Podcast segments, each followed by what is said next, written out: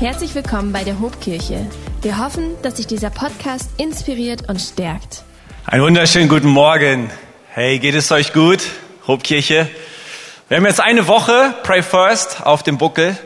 Wir sind ja mitten in dieser Zeit, wo wir intensiv beten und fasten und ich liebe diese Zeiten, weil die krempeln meinen ganzen Tages- und Dienstrhythmus um, sind geprägt davon, dass ich mit einer ganz besonderen Sehnsucht Gottes Nähe suche, bete, Anliegen, die mir wichtig sind, Menschen aus meinem Umfeld vor Gott bewege, aber wo ich auch immer wieder tief einsteige in sein Wort, wo ich studiere und mein Herz wirklich so weit öffne, dass er zu mir reden, zu mir sprechen kann. Und wir wollen begleiten zu unserer Gebets- und Fastenzeit in unseren Gottesdiensten nicht nur aus dem Wort Gottes predigen, sondern auch über das Wort Gottes und hatten in der letzten Woche den Auftakt in unsere Serie mit dem Titel Fette Beute. Keine Ahnung, ob dieser Titel dich anspricht. Fette Beute. Der geht zurück auf unseren Leitvers. Den haben wir aus dem längsten Psalm des Alten Testamentes entnommen. Welcher Psalm ist das? 119 tatsächlich. Und in dem Vers 162 sagt der Psalmist dort, ich freue mich über dein Wort wie einer, der große Beute macht. In dem Psalm 119, da feiert, ehrt und schätzt der Psalmist das Wort Gottes. Er ist begeistert davon, dass Gott geredet hat. Und er sagt, ich freue mich darüber, wie einer der große Beute gemacht hat. Freunde, dass Gott geredet hat, ist ein riesengroßer Schatz für uns. Stellt euch mal vor, Gott hätte geschwiegen und wir hätten über ihn nur spekulieren müssen. Das wäre eine Katastrophe. Aber Gott hat das Bedürfnis gehabt, sich selbst mitzuteilen, sich zu offenbaren zu Menschen zu sprechen. Und so haben Menschen sein Reden empfangen. Sie haben es auswendig gelernt. Sie haben es mündlich weitergegeben. Und sie haben es schließlich aufgeschrieben, sodass sogar wir in der Moderne, als Menschen im 21. Jahrhundert, diese Selbstmitteilung und Offenbarung Gottes in Form der Bibel immer noch vor Augen haben und das Wort Gottes und das Reden Gottes hören können. Freunde, das ist phänomenal. Und das wollen wir in dieser Serie im September, wollen wir das feiern. Wir wollen uns über das Wort Gottes freuen, darüber, dass Gott sich uns mitgeteilt hat. Und wir wollen darüber sprechen, wie können wir eigentlich gute Zugänge finden zu diesem Wort. In der letzten Woche haben wir die Frage gestellt, ist die Bibel eigentlich Gottes Wort oder Menschenwort? Das ist in der Theologie die Frage nach der Inspiration der Bibel. Warum ist die Inspiration der Bibel wichtig? Weil die Inspiration der Bibel die Autorität der Bibel begründet. Wer nämlich davon ausgeht, dass die Bibel von Gott eingehaucht, inspiriert worden ist und dass Gott selber Ausgangspunkt und Urheber der Bibel gewesen ist, der wird der Bibel auch Autorität schenken. Der wird ganz genau hinhören, der wird das ernst nehmen, was da drinnen steht, der wird sich vielleicht auch konfrontieren lassen, der wird sich mit diesem Reden beschäftigen. Klar, wer davon ausgeht, dass die Bibel ein Produkt menschlicher Fantasie ist, der wird der Bibel auch keine große Bedeutung und Relevanz beimessen. Aber ganz offensichtlich ist die Bibel ja von Bedeutung. Ganz offensichtlich ist sie ja relevant, denn sie hat wie nichts anderes die Menschheitsgeschichte geprägt, unsere Zivilisation geprägt. Menschen lesen seit Jahrhunderten die Bibel und werden tief bewegt, werden tief berührt. Nicht nur berührt, sie werden umgestaltet. Und sie werden dazu motiviert, ihr bestes Leben zu leben, einen Unterschied zu machen auf dieser Erde und mit Hoffnung an einen neuen Himmel und eine neue Erde zu glauben. Die Bibel hat Power, die Bibel hat Kraft, weil sie von Gott redet. Noch mehr, weil Gott durch sie redet. Ich merke eure Begeisterung, ihr seid hin und weg, genauso wie ich. Und wenn wir Gottes Reden durch die Bibel verstehen wollen, dann müssen wir uns doch mal die Frage stellen, wie ist die Bibel eigentlich zu verstehen? Das ist so ein bisschen die Leitfrage dieses zweiten Teils. Wie können wir verstehen, was wir da lesen? Oder noch zugespitzter formuliert, ist die Bibel eigentlich einfach wörtlich zu verstehen? Das ist mal die Frage, der wir heute auf den Grund gehen wollen. Und nun würden einige Leute sagen, ja, selbstverständlich. Natürlich ist die Bibel wörtlich zu verstehen. Wie soll man denn sonst einen Text verstehen, wenn nicht durch die Worte, in denen der Text formuliert ist? Also man liest einfach, was da steht, man macht das, Punkt, basta, aus. Ich möchte in dieser Predigt mal so ein bisschen dagegen halten und ich möchte behaupten, ah, wer, wer so argumentiert, der macht sich selbst was vor. Das ist eigentlich ein Argument der Selbsttäuschung. Denn, mal drei Argumente. Erstens, nicht alles in der Bibel ist selbsterklärend. Hat schon mal jemand in der Bibel gelesen und sich gefragt, was ist damit gemeint? Sei ehrlich. Im Alten Testament haben wir einmal die Situation, dass der Schriftgelehrte Esra gemeinsam mit den Leviten das Volk Israel aus den fünf Büchern Mose vorliest. Das wird uns bei Nehemia berichtet. Und dort heißt es dann in Nehemia 8, Vers 8, sie lasen laut aus dem Buch vor und erklärten Abschnitt für Abschnitt, damit das Volk es wirklich verstehen konnte. Oh, Scheinbar braucht man beim Bibellesen Verstehenshilfe. Kann das sein? Im Neuen Testament haben wir einmal eine ganz ähnliche Situation. Der Jünger Philippus trifft auf einen ausländischen Mann. In Apostelgeschichte 8 ab Vers 30 heißt es nämlich folgendermaßen, Philippus lief hin und hörte, dass der Mann laut aus dem Buch Jesaja las. Und er fragte den Äthiopier, verstehst du eigentlich, was du da liest? Nein, erwiderte der Mann, wie soll ich das denn verstehen, wenn es mir niemand erklärt? Dieser Äthiopier, der war so viel näher als wir dran am Geschehen der Bibel. Sowohl von der Zeit als auch von der Geografie her war er so viel näher dran und hat trotzdem Schriftauslegung nötig gehabt. Wie viel mehr dann wir als moderne Westeuropäer? Uns begegnen in der Bibel ganz, ganz viele für uns fremde Dinge. Das ist eine fremde Zeit. Wir können uns teilweise gar nicht mehr dran erinnern, was wir gestern gegessen oder letzte Woche getan haben. Wie soll dann ein David, der 1000 Jahre vor Christus gelebt hat, irgendwie für uns greifbar sein? Es ist eine komplett fremde Zeit. Es ist eine fremde Sprache. Das Alte Testament ist in Hebräisch verfasst, das Neue Testament in Griechisch, obwohl Jesus Aramäisch gesprochen hat. Wenn du das zu Ende denkst, dann stellst du fest, dass die im Neuen Testament in Griechisch überlieferten Worte von Jesus bereits Übersetzungen aus dem Aramäischen sind. Fremde Sprachen. Manchmal werden wir total abgehängt. In der Bibel begegnet uns eine fremde Kultur. So viele Dinge, die für uns in unserer Kultur überhaupt nicht mehr greifbar sind. Reinheitsvorschriften, Zivilgesetze, Opferrituale, Speisegebote, der Umgang mit Sklaven, Polygamie, ja, also die Vielehe, was hat das noch mit uns als Menschen im 21. Jahrhundert zu tun? Dann die fremde Geografie und ich könnte jetzt so weitermachen. Aber Gott hat sich eben dazu entschieden, sich genau in dieser Zeit, in diesen Sprachen, in dieser Kultur und in dieser Geografie zu offenbaren. Heißt aber für uns, nicht alles leuchtet sofort und automatisch ein. Zweitens, die biblischen Texte sind nicht direkt an uns geschrieben. Und diese Erkenntnis, die erfordert so ein bisschen Demut. Bevor sich die Texte der Bibel an uns richten, haben sie sich an ganz konkrete Menschen zu einem konkreten Zeitpunkt in der Menschheitsgeschichte gerichtet. Also, wenn wir zum Beispiel in 1. Mose 17, Vers 10 lesen, und dies ist der Bund, den ihr halten müsst, jeder Mann unter euch soll beschnitten werden. Richtet sich das an uns? Ich, ich erzähle euch mal was. Ich habe einen Gottesdienst erlebt. Nicht hier bei uns in Bremen, sondern in Achim, bevor wir Hobkirche geworden sind.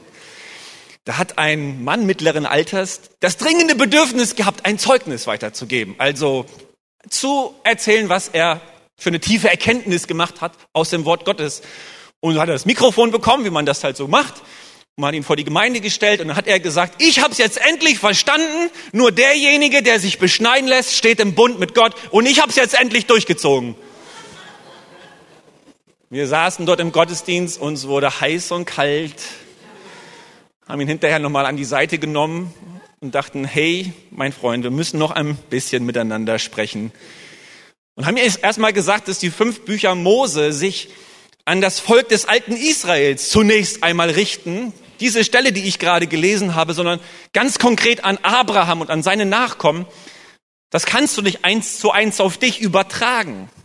Wenn es in Galater 1, Vers 2 heißt, dass Paulus seinen Brief an die Gemeinden in der Provinz Galatien schreibt, dann sind nicht Gemeinden in Norddeutschland gemeint, sondern Gemeinden der römischen antiken Provinz Galatien zur Zeit von Jesus oder kurz nach Jesus.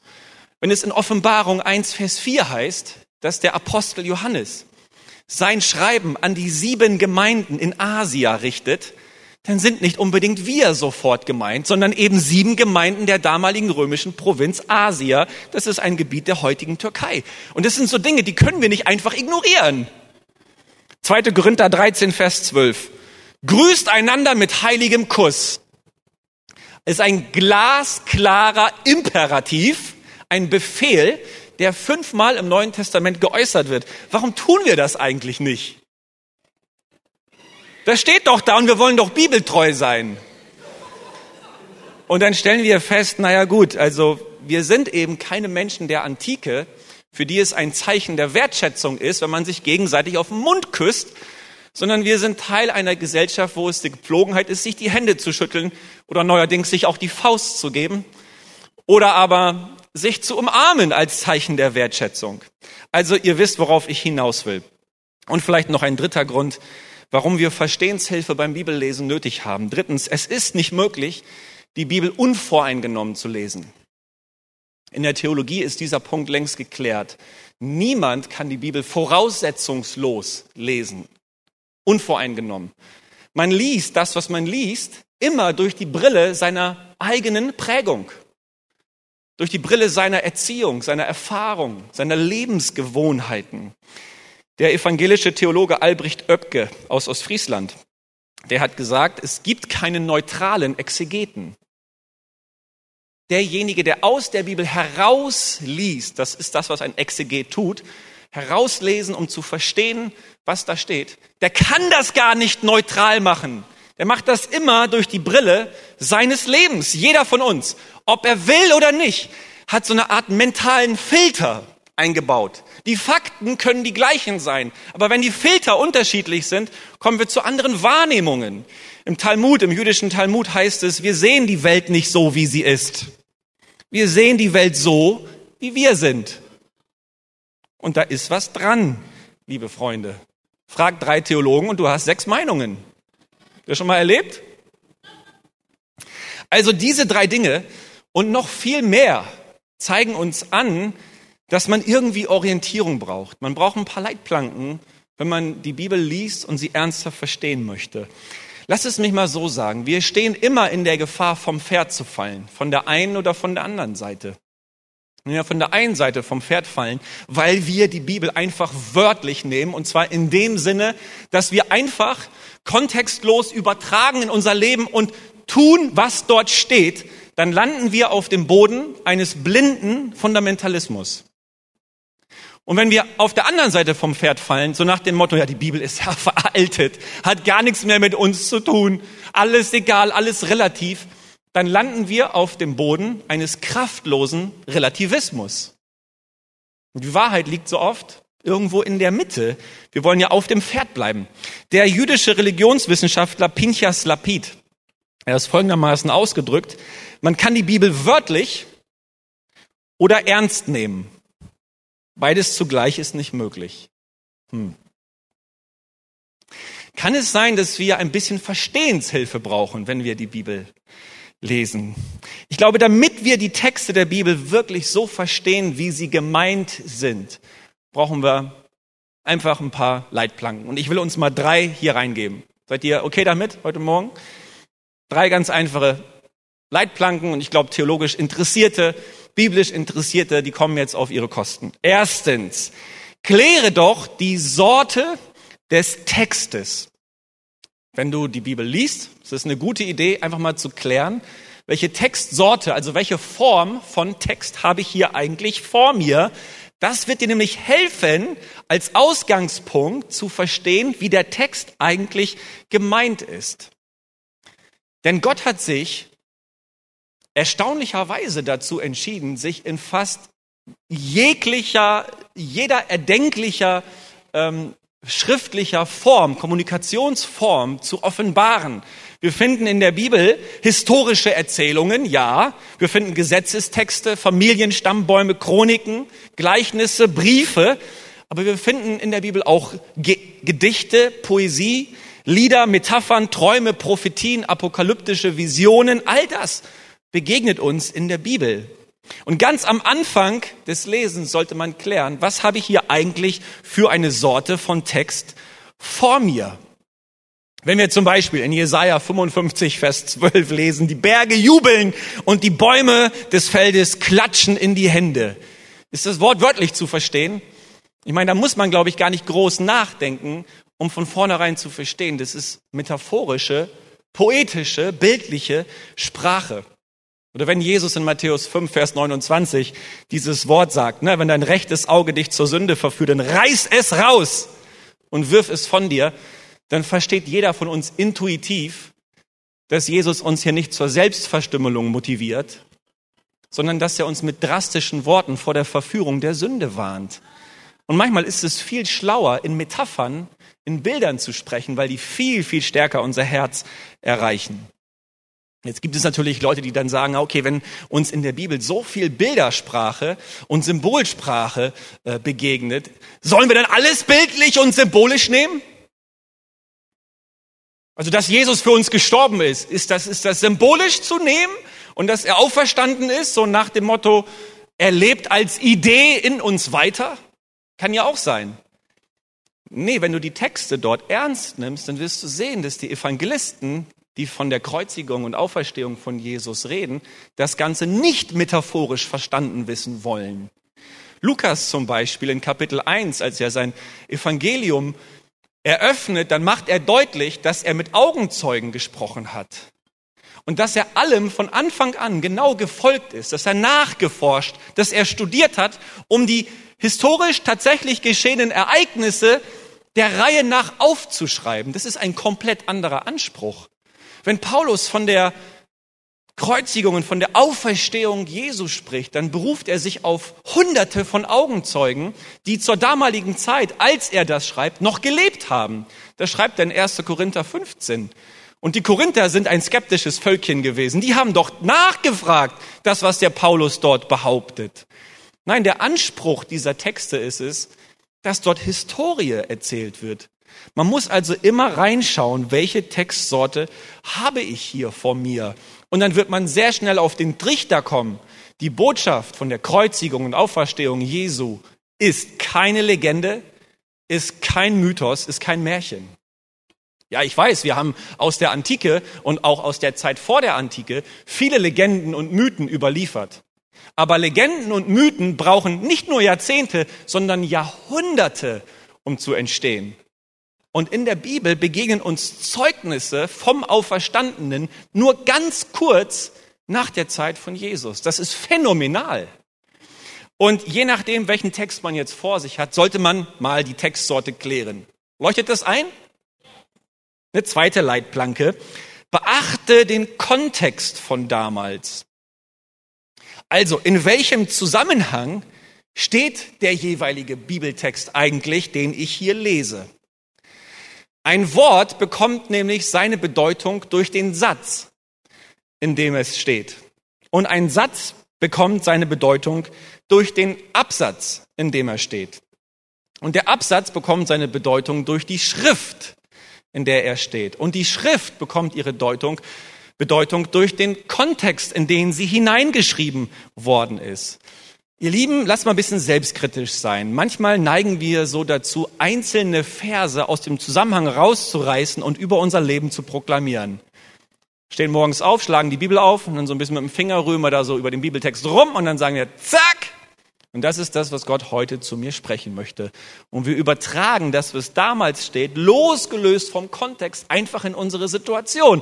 Darf ich uns heute daran erinnern, dass jedes einzelne Wort der Bibel in einem gewissen Kontext verfasst worden ist.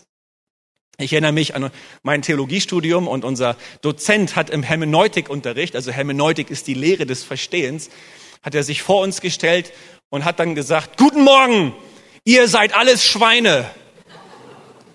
Und dann waren wir ganz schön verwirrt und haben uns angeguckt und dachten, was will der denn?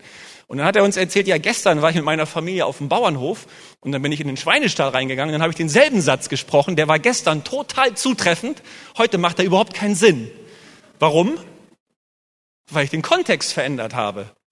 In dem einen Kontext kann das wahr sein, was du sagst, in dem anderen Kontext kann das total daneben sein, was du da sagst. Wir müssen verstehen, in welchem Kontext stehen denn die Dinge der Bibel.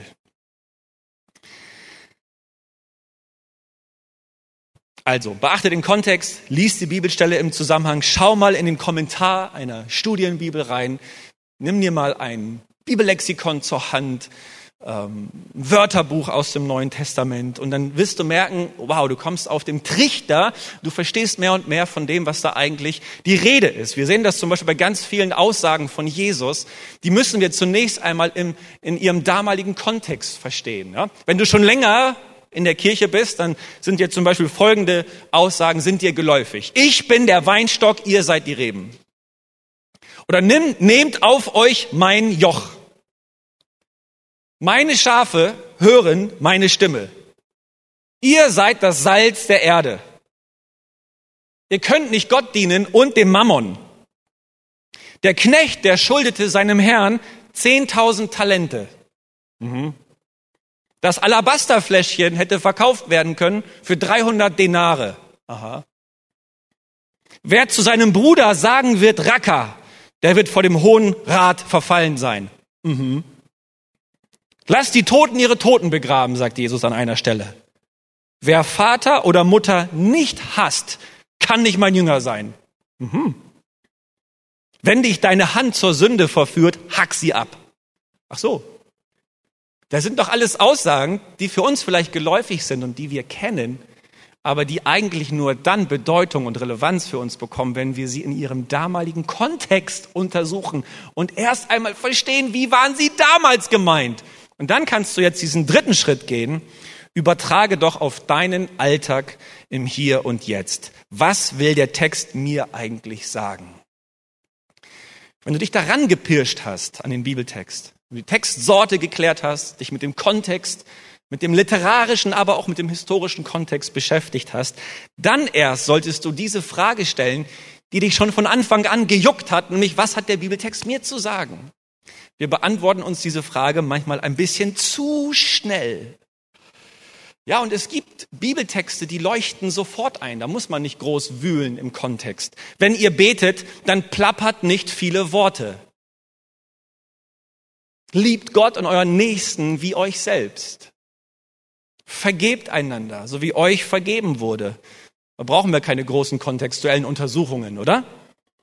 Aber es gibt eben auch Dinge, wie zum Beispiel die Aufforderung, den König zu ehren. Wir haben jetzt neuerdings einen, hätte ich jetzt fast gesagt. Zwar in Großbritannien, nicht bei uns. Aber was heißt dieses Gebot aus dem Neuen Testament, dass wir den König ehren sollen? Wir würden das in dem damaligen Kontext untersuchen und dann auf heute übertragen und dann würden wir vielleicht zu dem Schluss kommen, dass es eine gute Idee ist, als Christ in Deutschland die demokratische Grundordnung zu ehren und sich auch durch aktive Beteiligung einzubringen und gesellschaftspolitisch einen guten Beitrag zu bringen. Das könnte man zum Beispiel daraus verstehen. Oder wenn Paulus uns im Neuen Testament dazu auffordert, mit den Sklaven human umzugehen, dann schlussfolgern wir daraus doch nicht, dass wir mit unseren Sklaven im 21. Jahrhundert auch human umgehen sollen. Nein, wenn wir das im damaligen Kontext verstehen, dann können wir es übertragen und merken vielleicht, okay, wenn ich ein Business habe, wenn ich Geschäftsführer bin, dann sollte ich meine Angestellten Christusgemäß behandeln, fair mit ihnen umgehen. Also ich frage, ich, ich stelle mir die Frage, was hat der Text für damals bedeutet? Dann erst komme ich auf den Trichter, was bedeutet der Text für mich heute? So, jetzt habe ich drei Verstehenshilfen präsentiert. Könnt ihr damit was anfangen? In der Vorbereitung war ich an diesem Punkt der Predigt sehr unzufrieden. Ich dachte, ich stelle mich jetzt vor die Kirche und dann gebe ich da so drei methodische Arbeitsschritte weiter und dann gehen die Leute nach Hause und alles ist klar. Dann dachte ich, nee, mir fehlt noch ein vierter Punkt. Mir fehlt noch ein vierter Punkt. Ohne diesen vierten Punkt kann ich diese Predigt nicht beenden. Und der lautet für mich folgendermaßen, öffne dich für den Heiligen Geist. Öffne dich für den Heiligen Geist. Und das ist nämlich die Frage, wo stehe ich persönlich in meiner Beziehung zu Gott? Denn die eigentliche Krux für einen guten Zugang zur Botschaft der Bibel liegt nicht in einem scharfsinnigen Verstand. In der modernen Bibelwissenschaft, die ich sehr schätze, da gibt es eine Tendenz zur Überhöhung, ich würde sagen fast schon zur Vergötzung des Intellekts. Ich denke, also bin ich. Mhm. Zu oft, Freunde, sind unsere menschliche Vernunft und unsere wissenschaftliche Methodik der Richter über die Bibel. Der Richter über das, was die Bibel uns wirklich sagen will und wie wir sie wirklich verstehen sollen. Bei all der Hochschätzung, die ich habe für die Vernunft und für die Wissenschaft, und deswegen habe ich uns ja diese drei methodischen Arbeitsschritte präsentiert, möchte ich hier das glasklare Statement machen. Sie reichen niemals aus. Sie reichen niemals aus. Denn das Wort Gottes, und das liegt in dem Wesen des Wortes Gottes, muss uns offenbart werden. Es muss uns offenbart werden. Mit anderen Worten, nicht wir ergreifen das Wort Gottes durch unsere Vernunft, sondern wir werden ergriffen mit dem Wort Gottes durch den Heiligen Geist. Und das ist ein Mindshift, das ist ein Paradigmenwechsel im Umgang mit dem Wort Gottes. Diesen Gedankengang entfaltet der, der, der scharfsinnige Apostel Paulus in 1. Korinther Kapitel 2. Und er sagt dort zum Beispiel ab Vers 4, was ich euch sagte und predigte, das geschah nicht mit ausgeklügelter Überredungskunst. Durch mich sprach Gottes Geist und wirkte seine Kraft. Denn euer Glaube sollte sich nicht auf Menschenweisheit gründen, sondern auf Gottes rettende Kraft. Es ist Gott selbst, durch seinen Heiligen Geist, der uns die Augen öffnet, der unser Herz erreicht, der uns verständig macht und der am Ende Glauben in uns weckt. In Vers 10 sagt er, uns aber hat es Gott offenbart durch den Geist. Denn der Geist erforscht alle Dinge, auch die Tiefen Gottes. Freunde, das ist mir so wichtig. Nicht wir erschließen die Weisheit Gottes, durch unsere Vernunft. Nee, nee, nee. Die Weisheit Gottes erschließt sich uns durch seinen Heiligen Geist. Das ist so, so wichtig. Das Reden Gottes ist ein, ein geistliches Offenbarungsgeschehen. Was heißt eine Offenbarung? Offenbarung heißt, Gott enthüllt sich selbst. Gott gibt etwas von sich preis. Und wenn Gott sich nicht dazu entschieden hätte, sich selbst zu enthüllen für uns. Wir, wir hätten keine Ahnung, wer er ist und, und, und wie er ist und, und was er von uns möchte. Aber er offenbart sich in der Bibel durch sein Wort. Und wenn ich davon spreche, es ist ein geistliches Offenbarungsgeschehen. Mit geistlich meine ich immer die Beziehung zwischen Gott und Mensch. Geistlich heißt für mich das, was die Beziehung betrifft zwischen Gott und Mensch. Und ist das nicht faszinierend? Gott möchte zum Menschen so reden, dass durch seinen Heiligen Geist Glaube im Menschen geweckt wird und Vertrauen gegenüber seinem Wort, seinen Versprechungen, seinen Verheißungen, seinen Zusagen. Sage ich damit, dass nur vom Heiligen Geist wiedergeborene Menschen die Bibel lesen und auslegen sollen?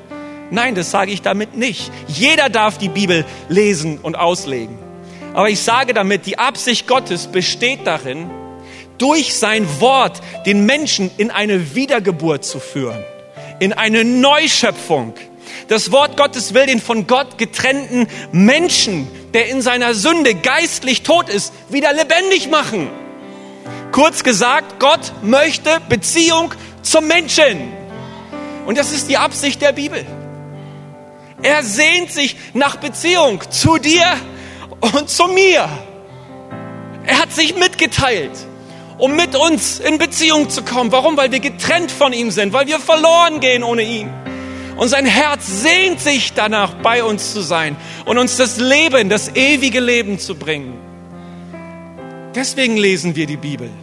Die Bibel möchte uns nicht informieren.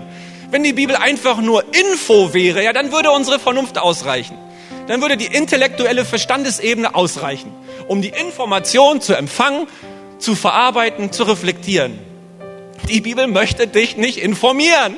Sie möchte dich transformieren. Sie möchte dich umgestalten. Sie möchte Hoffnung und Leben in dein Leben bringen. Dort, wo du aufgrund der letzten zweieinhalb, drei Jahre so müde und ausgelaugt und ausgepowert bist, wo du hoffnungslos bist, wo du deprimiert bist darüber, was gesellschaftspolitisch abgeht und wie deine Familie darunter leiden musste, da will das Wort Gottes in dein Leben kommen und mit, mit seiner schöpferischen Kraft dir wieder Hoffnung geben, dich wieder lebendig machen, dich wieder aufrichten, dir wieder helfen, deinen Kopf aus dem Sand rauszunehmen und deinen Blick zu erheben und ihn da oben zu sehen und zu sagen, Gott, du kennst das große Bild und du hast immer noch gute Pläne für mich. Und du kennst mein Herz und du kennst meine Situation. Und ich bin dir nicht egal. Komm, sprich mit deinem Wort in mein Leben, weil ich brauche diese Belebung. Dein Wort kann mir geben, was kein Wort irgendeines Menschen mir geben kann. Deswegen lesen wir die Bibel. Nicht um informiert zu sein. Nein, ich bin getrennt von Gott. Und in der Bibel begegnet mir ein Gott, der sich, der sich ausstreckt nach mir. Und das gibt mir Würde und das gibt mir Identität und das gibt mir Wert. Jesus hat einmal gesagt in Johannes 6, Vers 63, die Worte, die ich zu euch geredet habe, sind Geist und sind Leben.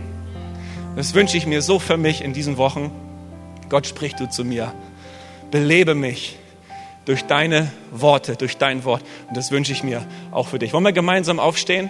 Wir wollen gleich mit der Band noch gemeinsam singen und Gott anbeten. Aber lass uns mal einen Moment nehmen, unsere Herzen zu öffnen für die Kraft des Heiligen Geistes. Und lass uns ihn einladen, uns das Wort Gottes wieder ganz neu verständlich zu machen und zu offenbaren. Jesus, wir danken dir von ganzem Herzen für diesen Gottesdienst und wir sind nicht zufällig hier zusammen. Nein, Herr, Du wusstest, dass wir hier am Start sind, dass wir heute hierher kommen. Du weißt auch, wo jeder einzelne von uns steht und was wir brauchen. Und ich will dich bitten, dass du jetzt in diesem Moment jedem einzelnen von uns begegnest mit deiner Kraft. Wir danken dir so sehr, Gott, dass du nicht, nicht geschwiegen hast, sondern dass du geredet hast. Du hast dich mitgeteilt. Du hast dieser, dieser, dieser, dieser bösen Welt ein Ende gesetzt, indem du einen Plan offenbart hast indem du dich selber durch deinen Sohn Jesus auf dieser Erde gezeigt hast. Und Herr, das wollen wir neu begreifen für uns, was das bedeutet. Fühlen uns manchmal so weit weg von deinem Wort als Menschen des 21. Jahrhunderts, aber Gott, du willst uns so nahe sein. Wir glauben immer noch daran, dass dein Wort Kraft hat, dass es Leben verändert und deswegen laden wir dich ein. Komm, unsere Herzen sind auch für dich, unsere Kirche ist auch für dich und für dein Reden. Heiliger Geist, mehr von dir, mehr von dir mehr von dir.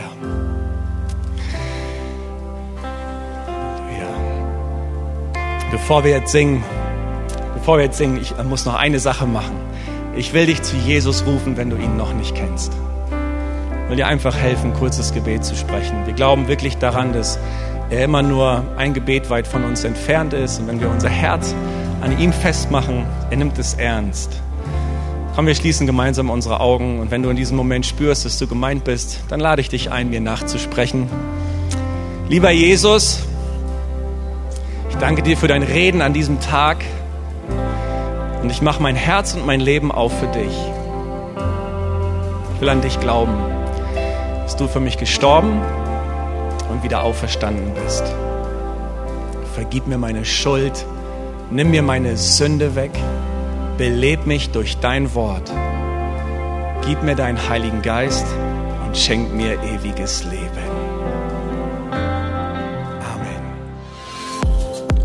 Wenn dich dieser Podcast gesegnet hat, würden wir gern deine Geschichte hören. Schreib uns doch unter hallo@ho.de oder noch besser, schau einfach mal persönlich bei uns vorbei. Wir freuen uns auf dich.